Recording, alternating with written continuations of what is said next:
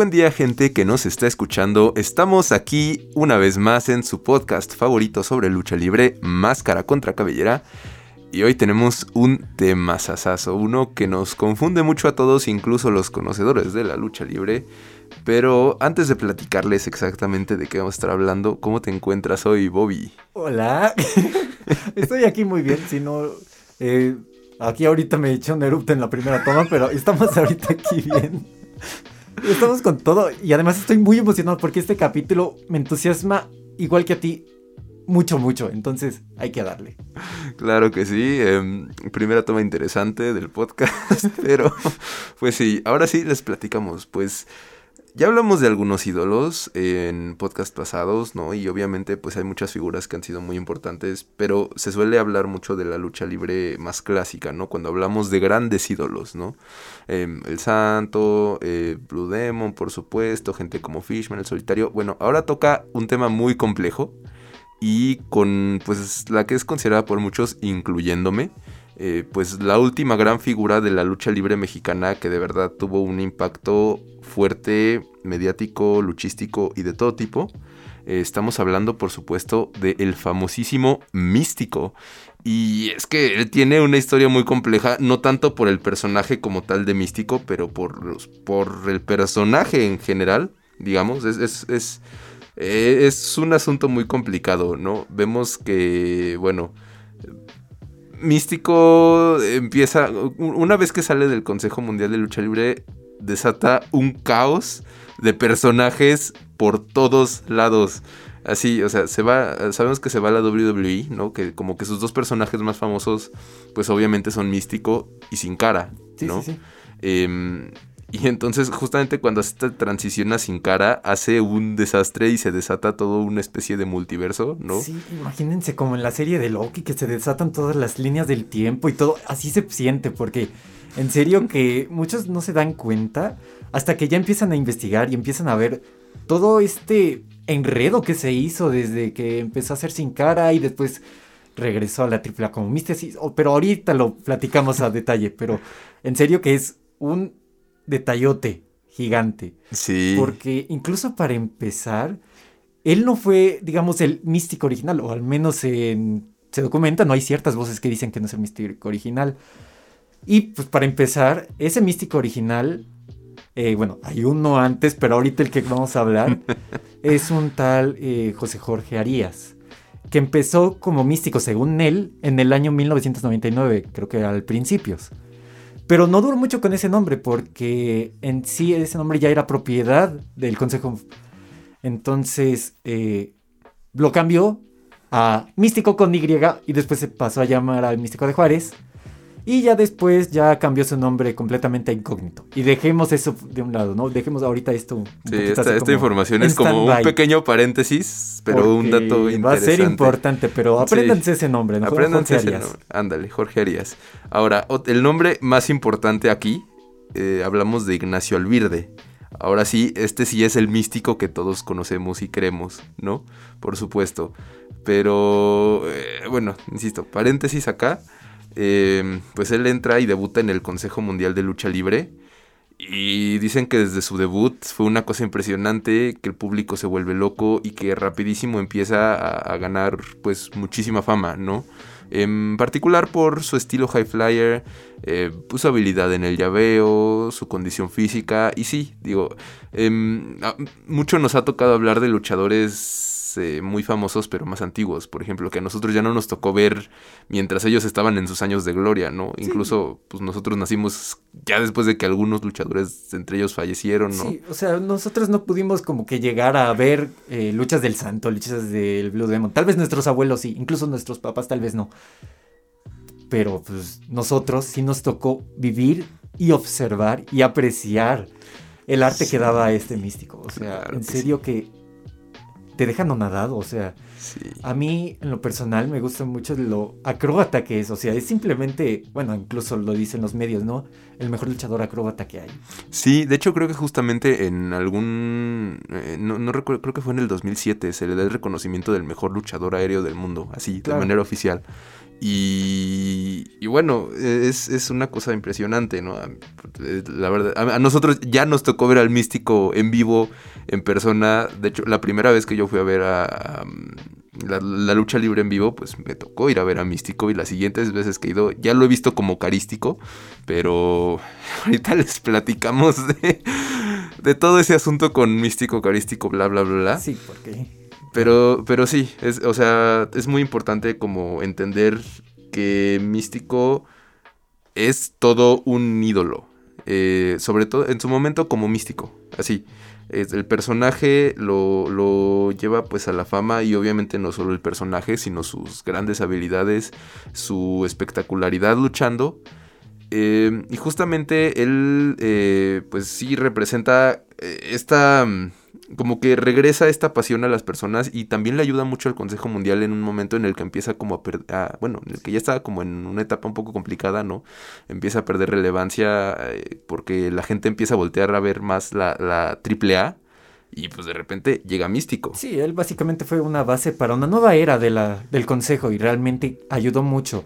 Y no solo fue en el ámbito nacional en el que fue muy eh, reconocido, sino en el ámbito internacional, o sea, el Pro Wrestling Illustrated, que es una revista de lucha libre, eh, creo que en 2008 o 2009 lo catalogó como el quinto mejor luchador del mundo. O sea, así de importante y así de talentoso es, ¿no? Entonces, pues todo el mundo lo volteó a ver. Y pues también hubo empresas que estaban interesadas en él. Justo una de ellas siendo pues básicamente la empresa de wrestling más grande del mundo, la WWE, que para 2011 empezaron a ver pues rumores, empezaron a ver pláticas de, oye, creo que el Místico está viendo algo con la WWE. quieren, quieren, lo quieren, ¿eh? Y pues sí, se confirmó para 2011, él ya había firmado con la WWE bajo un nuevo nombre, sin cara, ¿no? Este luchador con máscara azul que en lo personal, o sea, tal vez igual con unos ojos de un niño de 11 años, le parecía fabuloso, ¿no? Que Místico fuera como la cara igual. Sí, Junto con Rey Misterio para entrar a la WWE. Entonces, uy, era como, ¡ay, qué bonito! Y pues, al menos dentro de mi perspectiva, me pareció fabuloso. Además, el push que le dieron cuando entró. Ah, o sea, luchó a mano, mano a mano junto con John Cena. O sea, en sí el push que tuvo al principio creo que fue muy bueno. Y, es que esa es como una parte interesante porque dicen que Místico fue de los muy pocos luchadores en general y en particular, el, creo que el único luchador mexicano hasta el día de hoy que pudo entrar a la WWE poniendo él sus condiciones. Claro. O sea, ya era un ídolo acá, ya sabían que iba a vender. Y pues dice, pues mira, yo quiero tal y tal. Y él dice, yo no quiero entrar como, mm, digamos, eh, no quiero empezar desde abajo, yo quiero entrar luego luego al roster principal. Y sí, pues creo que se lo merece. Claro, y justamente lo tenemos como que en su creo que era su segunda lucha, ya estaba en el ring, eh, pues en el evento principal de SmackDown contra Sheamus y creo, o sea, se introdujo contra Sheamus, pero porque creo que era una pelea, ya no me acuerdo contra quién, creo que contra Daniel Bryan, Sheamus contra Daniel Bryan por el campeonato de Estados Unidos. Y ya ganó Sheamus y ya como que le empezó a golpear y todo a Daniel Bryan cuando terminó. Y llega el sonido de Sin Cara. Entonces así como de... obviamente el público estadounidense es como de, ah, ¿quién será? Pero todo mexicano era como de, sí, ya está aquí místico, Sin Cara. Entonces como que esa etapa de inicio fue muy bonita, al menos en mi, en mi factor personal. Sí, sí, la verdad es que para todos. A mí también me tocó verla de niño y yo estaba soñadísimo. Así es que, es que es el místico, mamá. No entiendes que es el místico, por Dios. pero sí. Un momento muy mágico, pero ya mirándolo un poquito más grandes, nos damos cuenta que tal vez eh, fue una difícil transición para el místico. Porque en primer lugar tenía que luchar bajo las normas y expectativas de los americanos, ¿no? Entonces tenía que adaptar un estilo de lucha completamente diferente. Mientras que sí puedo adaptar un poco de su de sus acrobacias y cosas, realmente fue una transición un poco difícil. Más el hecho de que no hablaba inglés. Sí, y es que dicen, o sea, dicen que fue muy complicada, no solo la parte del inglés, porque digo, dice, eh, eh, eran como muchas cosas dentro del ring, o sea, fuera del ring como la parte de no hablar inglés, y dentro, em, dicen que había como dos problemas muy graves ahí, que quien le diseñó la máscara la regó fuerte ahí porque dicen que no veía nada. O sea, su máscara con los ojos tapados como con mallas. Y hay máscaras que así funcionan, ¿no? Y los luchadores se adaptan a ellas, eh, pero como que sí están hechas para que puedan ver lo que necesitan al menos. Claro. Pero dicen que no veía nada, así. Nada de nada. Pues es que también, de un cambio de una máscara que sí le deja ver completamente porque sí tiene la apertura a una con básicamente puntitos, sí es difícil. Sí. Y, y luego eh, lo, el otro problema dicen que es el material de las cuerdas de los rings estadounidenses. Allá son de nylon y las cuerdas de aquí de México... em, disculpen, ahorita no recuerdo exactamente de qué material son, pero son mucho más duras, mucho más tensas. Entonces a los luchadores aéreos que tienen mucho juego de cuerdas les permite hacer muchísimas cosas más con más estabilidad. Y justamente el místico al ser pues de este estilo tan aéreo depende mucho de unas cuerdas firmes. Claro. Quiso ya, eh, pues sí llevar ese estilo para allá, traducirlo, pero en las condiciones de los rings de la WWE no iba a funcionar. Em, bueno, pues eh, lo, le dan un push muy grande, ¿no? Eh, se vuelve, creo que justamente también estuvo en la portada del juego de... 2K12, fue 2000, mi- de mis juegos favoritos de la WWE. Sí, sí, sí, sí. Y pues ahí, o sea, es, es, es todo un asunto. em, pero aquí es donde se empieza a complicar la cosa porque pues la carrera de Sin Cara allá no funciona tan bien como se esperaba. Em, las luchas se vuelven complicadas, ¿no? Él no se adapta y al final, eh, entre que no sabe inglés y pues que no lo quiso aprender al parecer, em, bueno, todas estas condiciones que se platican, decide dejar la WWE y se desata el caos. Se desata un caos, pero además porque en medio de su carrera de la WWE, ra- rapidísimo, y hubo un kayfabe, o sea, una historia en el que llegaba un sin cara negro, ¿no? Hacía desafiarlo de yo soy el verdadero sin cara y que hubo así una peleota ahí gigante que culminó en, en la Arena Ciudad de México, creo, o ya no me acuerdo, pero aquí en, el- en la ciudad, Sí, en el cual ya era una pelea máscara contra máscara. Ganó sin cara azul, ganó místico, y cuando lo, digamos, cuando le quitan la, la máscara, es Jorge Arias, sí. el original místico. Entonces se crea toda esa narrativa de, entró como sin cara negro para como que reiniciar esa como que feudo que hubo por el nombre de místico. Entonces aquí ya se crea un como que una batalla por- como que trascendental, ¿no? Que trasciende como el hecho de pelea. Entonces, eh, lo vamos a explicar más a fondo en el próximo bloque, porque ahorita ya nos estamos quedando sin tiempo. Sí, sí, sí, pero ah, resumen rapidísimo para que no se nos pierdan. Eh, al- para finalizar este bloque tenemos, eh, bueno, entre paréntesis, primero a Jorge, recuérdame su apellido, por Jorge favor. Arias. Jorge Arias, o Único, que es, digamos, su nombre de luchador, ¿no? Claro. Em, yo le digo Único, la verdad es que así lo aprendí. Sí, sí. Pues si tenemos eh, al primero que es como un paréntesis, pero el primer místico único. Y luego al que ya todos conocemos y adoramos, Ignacio Alvirde, em, místico, y pasa a ser sin cara. Y para sí. entonces sin cara negro, pero ahí ya tenemos cuatro... Cuatro digamos, versiones, cuatro digamos nombres así. involucrados. Sí. Y se va a poner peor, entonces Sí. abróchense sus cinturones. En un momento regresamos, ahorita vámonos con la recomendación de oro de esta semana y continuamos con el caos. Esto es la recomendación de oro de la semana. Y para la recomendación de oro de esta semana, gente, les tenemos una de las luchas más importantes de la carrera de Místico. Eh, estamos hablando de su lucha máscara contra máscara contra Black Warrior.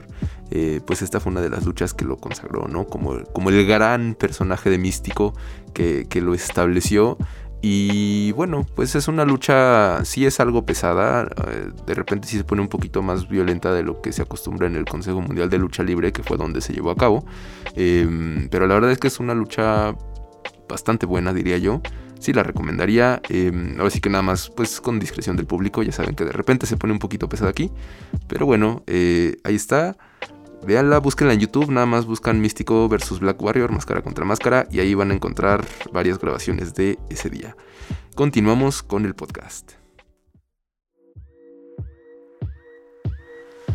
Y estamos aquí de regreso en su podcast Máscara contra Cabellera y pues vamos a seguir con este desastre que es eh, pues todo- todos los místicos que hay por ahí. Ya en la pausa, como que nos dio un dolor de cabeza, como que al intentar ordenarnos, entonces imagínense lo que viene. Sí, pero bueno, continuando, em, pues ya les hicimos el pequeño resumen de cómo iba todo este asunto. Y sin cara, todavía estamos en sin cara, porque sin cara eh, Ignacio Alvirde o sin cara místico eh, se decide regresar para acá, para México. Pero pues allá en la WWE ya tiene el personaje y justamente el sin cara negro o sin cara único se queda con el personaje al que desenmascararon, le devuelven la máscara y ahora él es sin cara. Él sin cara, él sin cara, nada Ella más. es nada más sin cara, ya no hay sin cara negro, ya no hay sin cara azul, solo es sin cara. Y mira que él sí duró mucho más tiempo que este Ignacio. O sea, Jorge Arias sí le duró más tiempo con el sin cara en la WWE. Hasta estuvo como emparejado, creo que un poquito con Rey Misterio, con este Calisto. Con Calisto. Entonces él sí tuvo un poquito más de movimiento ahí, sí supo manejar un poco mejor las cosas ahí en el ámbito estadounidense, ¿no? Sí, se adaptó mucho mejor a la lucha, pero es un poco lamentable porque no hicieron tanto con él ya los directivos, pero la verdad es que yo creo que tenía muy buen potencial para hacer un buen sin cara por allá. Sí. Pero bueno, ya tenemos entonces eh, sin cara único, está en la WWE, pero mientras tanto, eh, mientras esto sucedía, de que sin cara estaba, sin, sin cara místico estaba en la WWE, sin cara único se enfrentaban, bla, bla, bla, bla, bla. Aquí el Consejo Mundial de Lucha Libre necesitaba a su queridísimo místico, a su personaje principal, porque tenemos que tener claro que ellos tienen, digamos, los derechos del personaje Claro, de místico. propiedad. Sí, ellos tienen toda la propiedad intelectual. Entonces el Consejo Mundial de Lucha Libre crea a otro místico, que es Místico, la nueva era. Eh, este personaje se lo dan al Dragon Lee original Claro.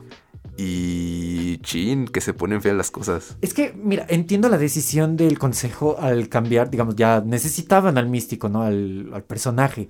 Y creo que Dragon Lee era una buena elección dentro de lo que cabe, o sea, en realidad es un muy buen luchador, Sí. le echa muchas ganas. Y el físico, o sea, ese físico de Dragon Lee creo que me parece muy atractivo, ¿no? Para un nuevo místico, además muy acróbata. Pero pues realmente la razón por la que no conectó es por el público. Realmente todos queríamos a este Ignacio de regreso como místico, pero nos presentan a un místico la nueva era y creo que en su debut fue abucheado como nunca en su vida. O sea, en serio que se ven los videos y hasta no, o sea, no, no se ve como que muy auténtico, ¿no? Como que la Sí. reacción que uno debería tener a sea místico. Incluso cuando el mismo Ignacio ya ha sido eh, rudo, es- no fue lo mismo. Sí, sí, no, fue todo, todo, todo, todo un asunto esa, pues esa creación del místico, la nueva era. Eh, y es como raro, digo, entró con, pues sí, como dices, abucheado, reprobado por el público por no ser Ignacio, básicamente. Y es una lástima porque, digo, yo lo vi luchar varias veces y a mí siempre me gustó como lo hacía. Em, yo creo que le hacía perfecta justicia al estilo original del místico. Sí, o sea, como sucesor era bueno, simplemente ya fue cosa del público. ¿no? Ya fue cosa del público y de los directivos también. O sea, Sí. como que esa falta de crear nuevas estrellas o un Dragon pues, Lee. Como que su dependencia, o más bien como que su miedo a perder al místico, porque pues también como figura pública, o sea, los cómics y todo que tuvo, pues sí, necesitaban, lo necesitaban. Sí, pero bueno, pues ahí tenemos al místico La Nueva Era, que de hecho él duró un buen rato como místico. Sí. Muy buen rato. Em, pero bueno, regresamos con Ignacio. Eh, ya se queda sin cara, en, sin cara único en WWE. E Ignacio regresa a México, pero curiosamente no regresa al Consejo Mundial de Lucha Libre. Regresa a la AAA. Y no está mucho tiempo ahí, pero Menos de un año más o Mm, menos. alrededor de un año, sí, más o menos, pero mm, regresa con el personaje de Místesis. ¿Cómo le gusta poner nombres así? Y ya verán otro problema por poner tantos nombres, que como que le faltó una cosita, una cosita para que al menos mantuviera sus nombres. Sí, ah, pues les platicamos brevemente que los que estamos involucrados en este podcast somos productores musicales y si algo nos han enseñado es que tienes que tener mucho cuidado con los derechos de autor y toda la propiedad creativa. Sí. Ignacio nunca tuvo ese cuidado hasta más o menos del 2015.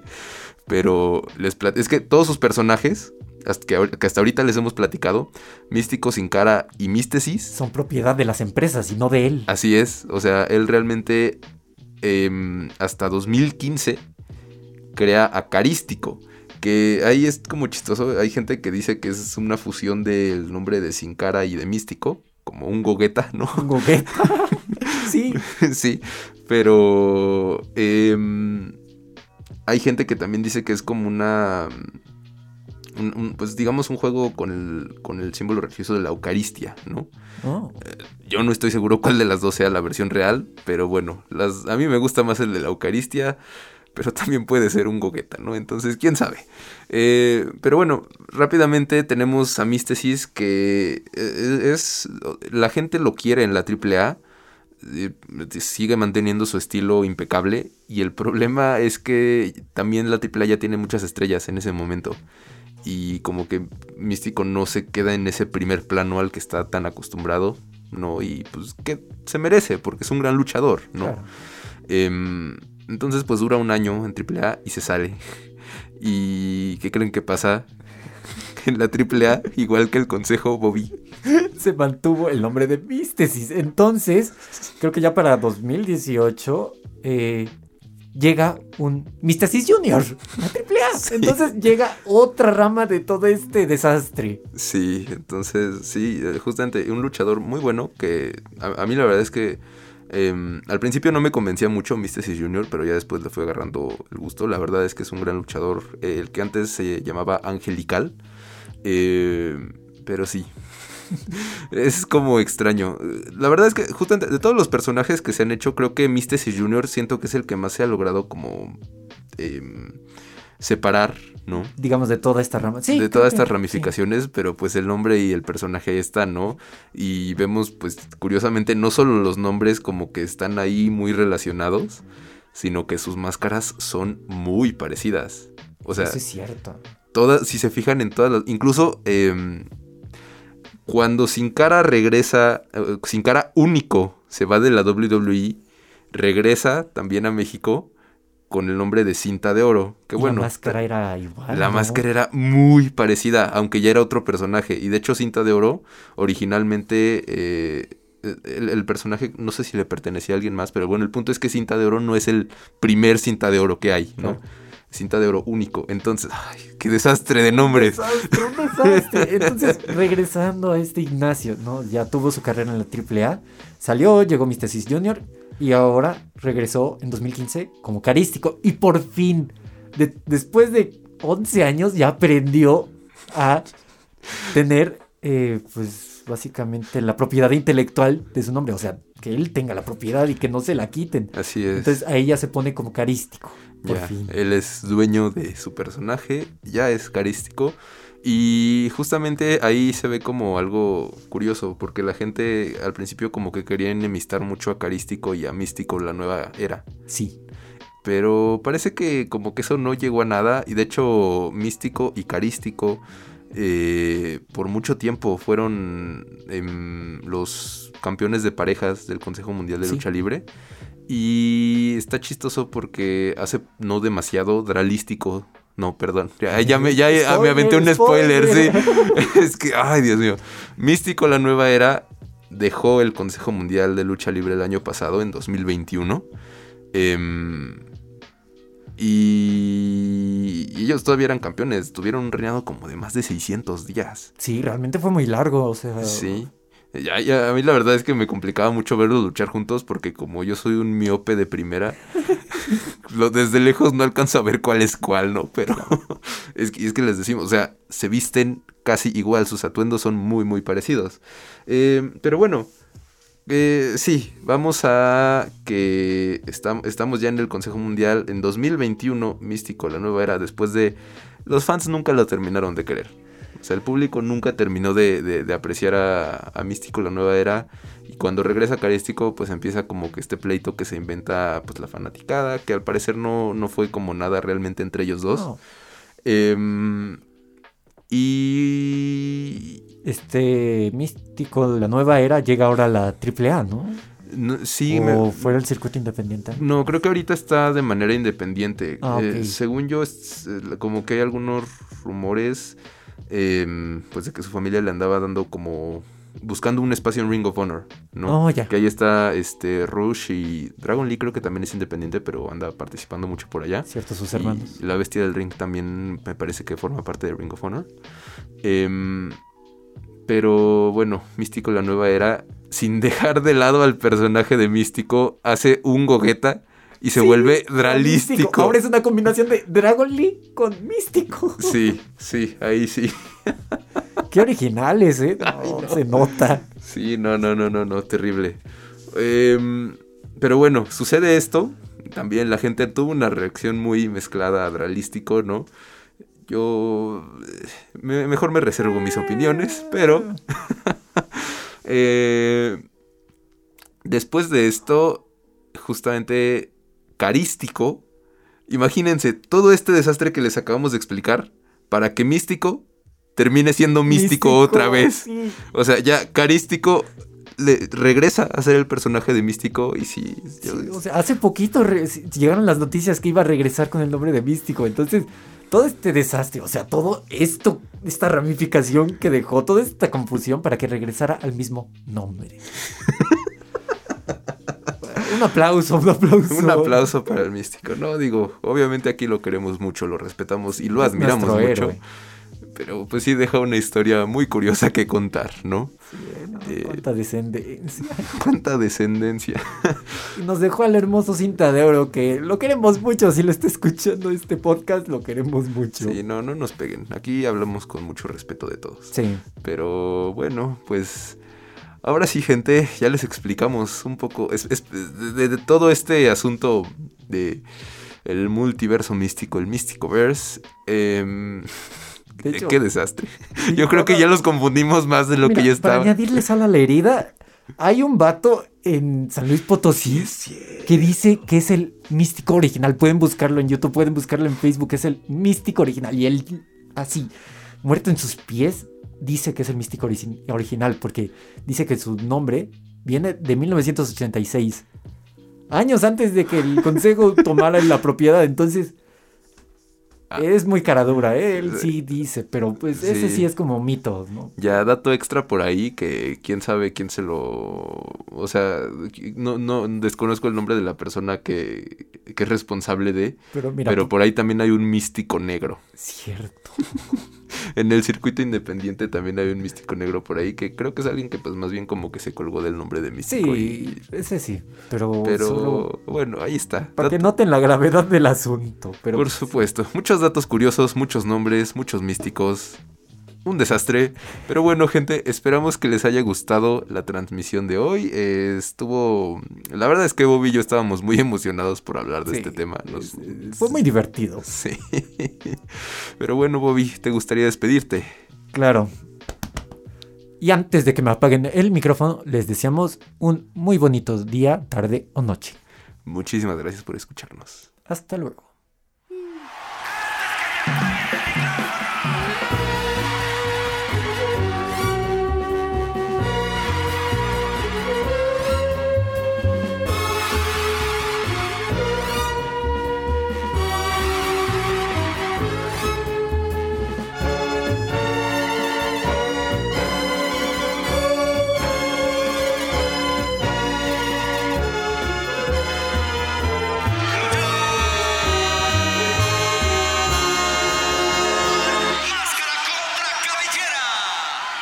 Esto fue Máscara contra Cabellera. Escúchalo de manera exclusiva por Frecuencia SEM y plataformas digitales.